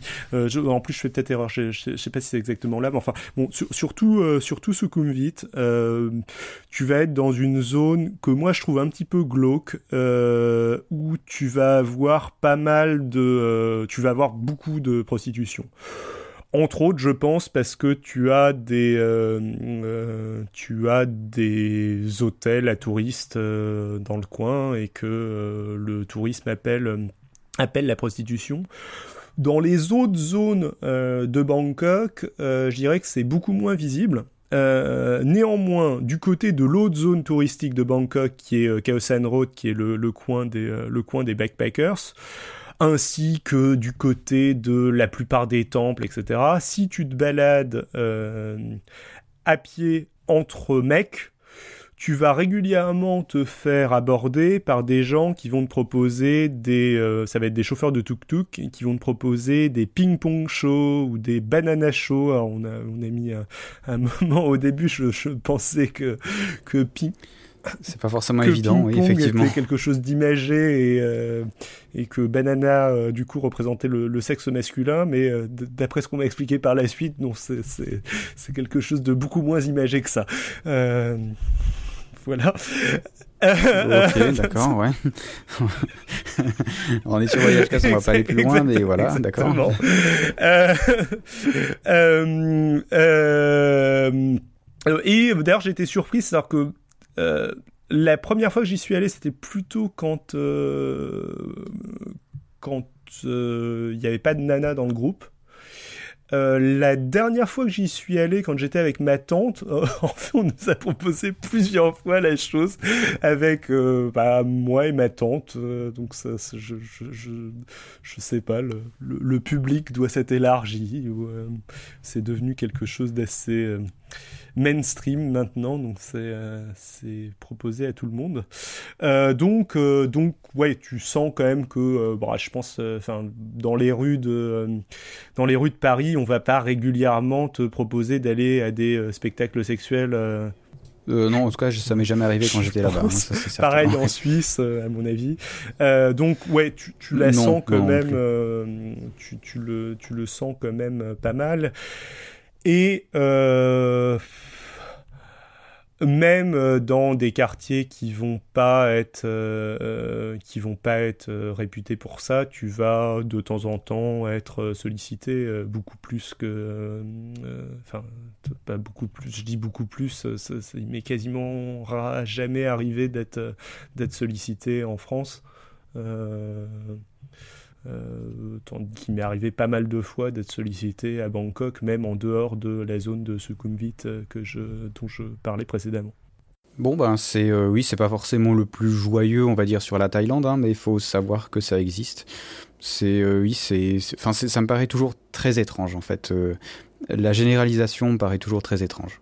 Je j'ai jamais été dans un pays comme ça, tu vois. Donc, euh, je, c'est, un peu ma, ma peur que j'ai avec La généralisation s'explique assez bien. Euh, elle s'explique par le. Ah non, non, mais qu'elle s'explique, oui, mais j'ai pas forcément envie d'être dans un hum. endroit où c'est généralisé, tu vois. Euh, si, si je vais dans un quartier à Berne où je sais qu'il y a des prostituées, c'est, c'est ma faute si j'y vais, tu vois. en l'occurrence, si je me balade dans un lieu touristique en Thaïlande, je vais pas forcément penser à ça, tu vois. Donc, euh, mais c'est, oui, enfin, on va dire que c'est euh, dans notre monde, c'est quelque chose qui existe et qui est malheureusement normal. Mais euh, oui, oui, mais bon, pour moi. Après, quelque part, c'est peut-être moins glauque dans des endroits normaux que ghettoisé quelque part. Mais je, ouais. Oui, oui, non, mais je, ouais, je comprends ce que tu veux dire. Ouais. Mais bon, ouais. Oui, on va pas résoudre ce problème aujourd'hui bon, euh... sur Cast, malheureusement. Mais, c'est vrai que, que c'est intéressant. On va s'arrêter là, là sur la question. Euh... Exactement. Mais, mais il fallait en parler quand même parce que ça fait partie du pays et de ces villes-là. Alors je te propose qu'on euh, qu'on fasse encore un dernier petit thème et puis après on va arrêter là parce qu'on on est déjà presque 1h20, 1h30 de podcast et donc euh, on, va le séparer pour pas faire un podcast de, 3 heures. Euh, donc le dernier point qui est intéressant et qui est peut-être un peu dark aussi, je suis désolé de finir là-dessus. Enfin voilà, les minorités ethniques qui sont plutôt dans le nord de la Thaïlande, les femmes girafes. Alors, on, bah, voilà, je, suppose qu'on sait tous que c'est une femme girafe, mais moi je sais que je m'étais fait des fausses idées sur euh, comment on sait et, pourquoi c'était fait. Est-ce que tu peux nous éclairer un peu sur le bah, sujet? tu, me l'as appris peu avant le podcast, donc je me sens un peu mal de. Alors attends, je vais l'expliquer du coup. Alors euh, c'est vrai qu'on a tous vu ces, ces, femmes hein, qui ont des sortes de colliers euh, qui ont plusieurs étages et qui ont les, du coup le cou très allongé. Euh, alors moi, ce que je m'imaginais, c'était c'était chaque fois des colliers et que euh, à chaque fois que ça s'allongeait, en fait, tu rajoutais un collier différent. Alors qu'en fait, c'est une spirale. Donc c'est pas euh, des colliers et on change complètement la spirale. C'est pas un truc qu'on rajoute, on change complètement. un autre truc que je pensais, c'était que c'était le cou qui s'allongeait. En réalité, le cou ne s'allonge pas, c'est les côtes qui se qui s'affaissent parce que le poids pèse sur les côtes et du coup, plus les côtes penchent, plus les épaules euh, viennent vers le bas, qui laisse donc la place pour le cou. Euh, je sais qu'il y avait cette croyance aussi, euh, que moi j'étais sûr que c'était vrai, que quand tu enlevais cette spirale à une femme, elle mourrait parce qu'elle, parce que le, cou ne supportait pas. Et en fait, non. Ouais, je, l'avais entendu dire. Visiblement, non. Alors, je suppose qu'elles sont plus fragiles que quelqu'un qui n'a pas eu ce, ce, genre de traitement, mais elles ne meurent pas quand on enlève ça.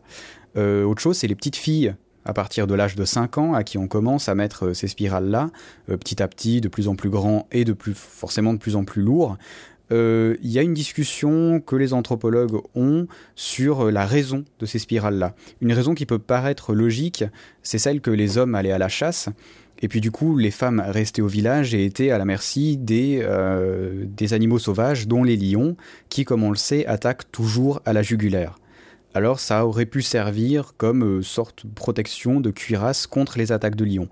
C'est pas forcément prouvé, euh, ça peut être aussi pour qu'elles soient moins attrayantes face aux autres tribus et que du coup on les marie pas et qu'on cherche pas à les piquer pour qu'elles soient réduites en esclavage ce qui peut aussi être une raison. Et la troisième raison que j'ai trouvée, euh, c'était que ça les fait ressembler plus à un dragon, qui est une figure importante dans le folklore Kayan. Je sais pas si ça se prononce comme ça, euh, mais voilà. On, bref, on sait pas vraiment pourquoi. Il y a ces possibilités là. Euh, voilà. C'était l'aspect un peu historique du truc. Euh, maintenant, voilà, comment est-ce que c'est aujourd'hui? C'est la question qu'on va se poser avec Syl. Alors, euh, est-ce que tu, as vu euh, en vrai ces, femmes? Alors, j'ai pas vu de femmes girafes dans la mesure où j'ai voulu, en fait, j'ai pas pu complètement zapper, mais j'ai voulu éviter au maximum quand j'étais donc à Chiang Mai, donc dans le nord, de faire des, des excursions de on pourrait appeler safari photo minorité ethnique. Donc généralement c'est des gens qui viennent, qui sont des réfugiés pas vraiment originaires de Thaïlande, qui viennent soit de Birmanie, soit je, crois qu'il y en a même qui viennent de Chine, mais euh, je, dis peut-être, euh, je, fais peut-être erreur, euh, et c'est pas forcément les femmes girafes pour le coup.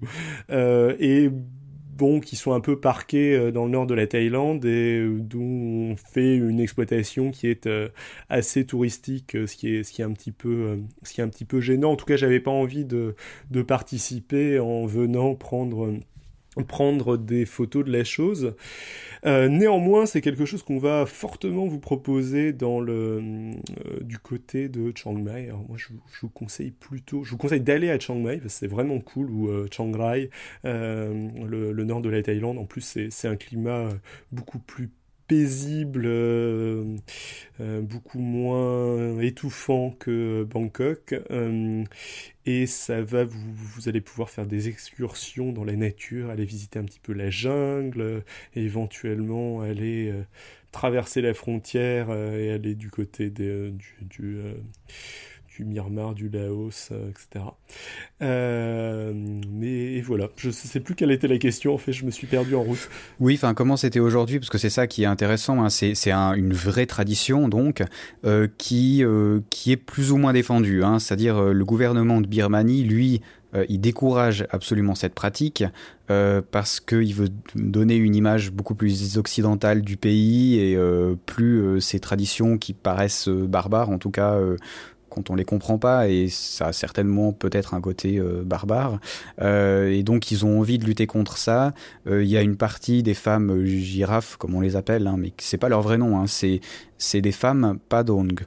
Je sais encore une fois pas si je prononce juste, qui certaines sont pour garder ces traditions-là et d'autres sont contre.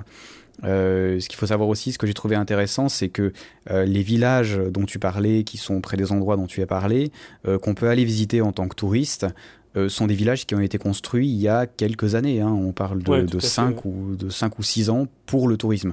Donc c'est vrai que du coup, on va voir un. Alors, il y a le terme de zoo humain qui ressort quand même assez souvent dans certains interviews. Ouais, c'est c'est étrange. Oui. Je, suis passé quand même très rapidement dans l'un euh, d'entre eux, mais pas, euh, pas, un, truc euh, de, de femme girafe, euh, quelques minutes. Et oui, enfin, c'est des constructions tout à fait artificielles qui ont en plus aucun intérêt de mon point de vue. Et personnellement, je suis terriblement mal à l'aise de, de voir ce qui ressemble à une mise en scène euh, un petit peu euh, un petit peu miséreuse euh, voilà. Sachant qu'il y, y, a une énorme différence en fait quand on va voir quelque chose dans un, dans un pays entre aller voir quelque chose, un spectacle par exemple traditionnel dont le, les gens sont traditionnellement fiers, euh, qui vont te, te montrer qu'ils euh, vont se donner en spectacle. Ça va peut-être être un spectacle traditionnel. Ils vont peut-être mettre des costumes qu'ils mettent plus du tout maintenant euh, pour euh, pour faire ce, ce, spectacle. Mais mais ça reste un spectacle et ça reste quelque chose qui c'est du théâtre. Ouais. oui voilà du, du, théâtre et quelque chose dont, dont, ils sont fiers et aller voir le faire un, un, safari photo comme tu comme tu comme on disait tout à l'heure dans un euh, pour observer des gens entre guillemets à l'état naturel, euh, les observer chez eux, encore plus si c'est euh, si c'est euh, quelque chose de mis en scène et d'artificiel, ou pas forcément encore plus. et c'est également choquant. C'est tout aussi choquant de de, de, de t'imaginer voir quelqu'un qui débarque dans ta chambre et qui te prend en photo pendant que tu es en train de surfer sur le net, que de t'imaginer faire semblant de surfer sur le net pour te faire prendre en photo par par des touristes. C'est non, c'est clairement étrange. Hein. C'est une des dérives du tourisme qu'on a tendance à retrouver énormément parce que tout le monde est à la recherche de l'authentique et malheureusement l'authentique n'existe on va pas dire qu'il n'existe plus parce que ce serait faux, mais il existe de moins en moins. Hein. Euh, euh, il y a des outils modernes qui commencent à arriver un peu partout. Euh, les tissus modernes comme les t-shirts et tout ça se retrouvent même dans les tribus dans l'Amazonie. Donc c'est vrai que l'authentique qu'on recherche et qu'on a envie de photographier, qu'on a envie de vivre, ben, il va falloir euh, faire des musées et des zoos pour que ça continue à exister. Hein. Il y a l'aspect du financement aussi que je trouvais intéressant. Alors il y a deux aspects au financement. Euh, on va peut-être finir euh, gentiment là-dessus.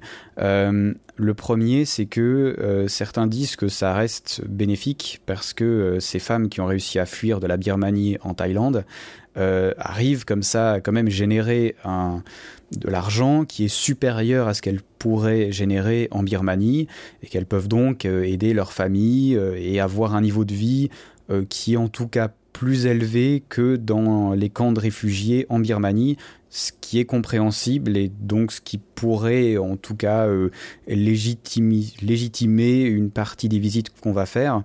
Et puis l'autre aspect, c'est que en Birmanie, il y a des rebelles qui euh, ont besoin d'armes et euh, ces femmes qui sont birmanes peuvent leur acheter des armes. Donc euh, c'est tout un aspect, je trouve, qui est passionnant dans le voyage et qui est très compliqué à appréhender.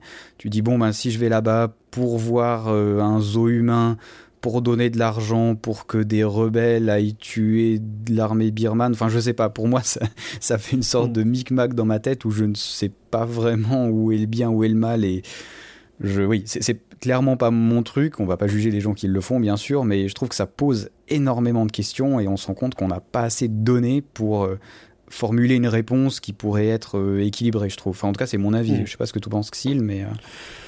Euh, bah, je, je, suis assez d'accord avec toi. Je suis quand même, euh, enfin, l'aspect réutilisation de l'argent du tourisme oui, euh, et euh, quand même quelque chose, euh, et retour de l'argent du tourisme vers cette population est malgré tout quelque chose de, positif, mais le, côté exploitation de la misère et tourisme dans, de cette manière et d'un point de vue pour le coup purement touristique me, choque me choque personnellement beaucoup. le l'ajout de, de l'éventuel financement de rébellions qui sont rarement le meilleur, euh, euh, le meilleur moyen de résoudre des conflits. Bon, il euh, faut, faut, se souvenir que dans, il y a quelques années, la situation en, en, Birmanie faisait que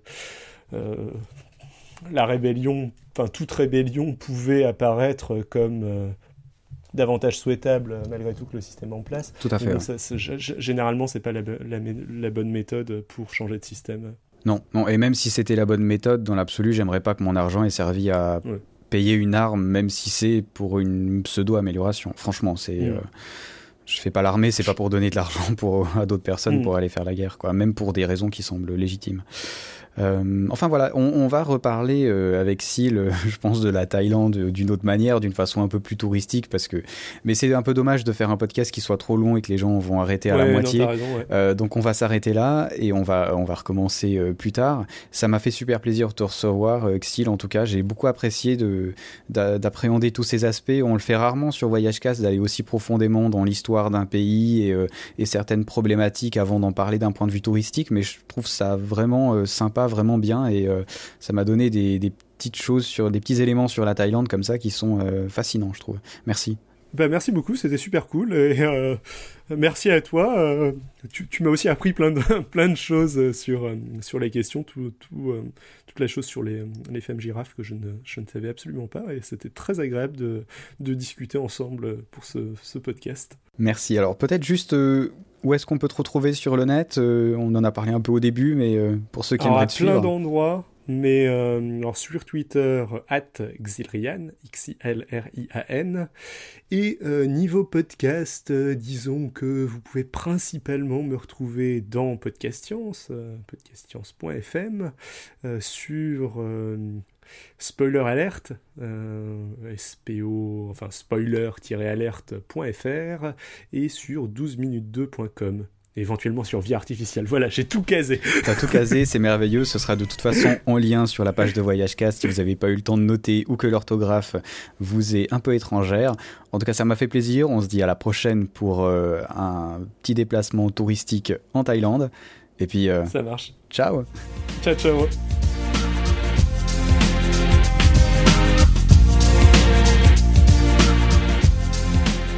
Et encore merci Axil d'avoir participé au podcast. Je suis vraiment impatient d'enregistrer la deuxième partie avec lui et d'enfin parler de la Thaïlande d'un point de vue peut-être un peu plus touristique. Pas grand chose à vous dire de plus euh, sur cet épisode, euh, ni sur les films d'ailleurs. Vous savez, d'habitude, j'intègre des épisodes de films euh, entre le début et la fin de l'interview. mais malheureusement, je suis en voyage. Je travaille sur mon MacBook Air, super génial, mais qui n'arrive pas à faire ce bête truc, c'est-à-dire de prendre le son d'un film, pour euh, le mettre sur euh, Audacity pour pouvoir le travailler. Ou alors je m'y prends très mal et c'est possible parce que ça fait pas longtemps que je suis sur Mac en voyage. Enfin bref, c'est pas grave, vous avez eu de la musique. Très facile à deviner, ça vient du film The Beach qui se passe effectivement en Thaïlande. Enfin bref, j'espère que vous avez bien apprécié. Sachez que le prochain podcast Voyage Cast sera dans deux semaines et on y a parlé de la Corée du Nord, un podcast vraiment super intéressant. Vous verrez qu'on a aussi attaqué pas mal de sujets euh, relativement sensibles. C'est une voyageuse qui a eu l'occasion de s'y rendre pendant euh, un peu plus d'une semaine, qui va nous conter un peu ce qu'elle a vu, comment ça s'est passé et toutes les problématiques qui sont euh, intégrées à la Corée du Nord et au tourisme dans cette région-là. Enfin bref, encore pas mal de jolis épisodes à sortir. En tout cas, moi je vous souhaite euh, un bon hiver. chez moi, l'hiver pour encore deux semaines, c'est à 30 degrés du côté des Philippines. Laissez-moi en profiter et puis pour vous, qui êtes dans le froid, désolé, la seule chose que je vais vous offrir, c'est quelques belles images sur le site de voyagecast.ch et une jolie musique pour terminer, une musique pleine de soleil qui va pas forcément vous réchauffer, mais ça fait pas de mal. Allez, ciao, bonsoir.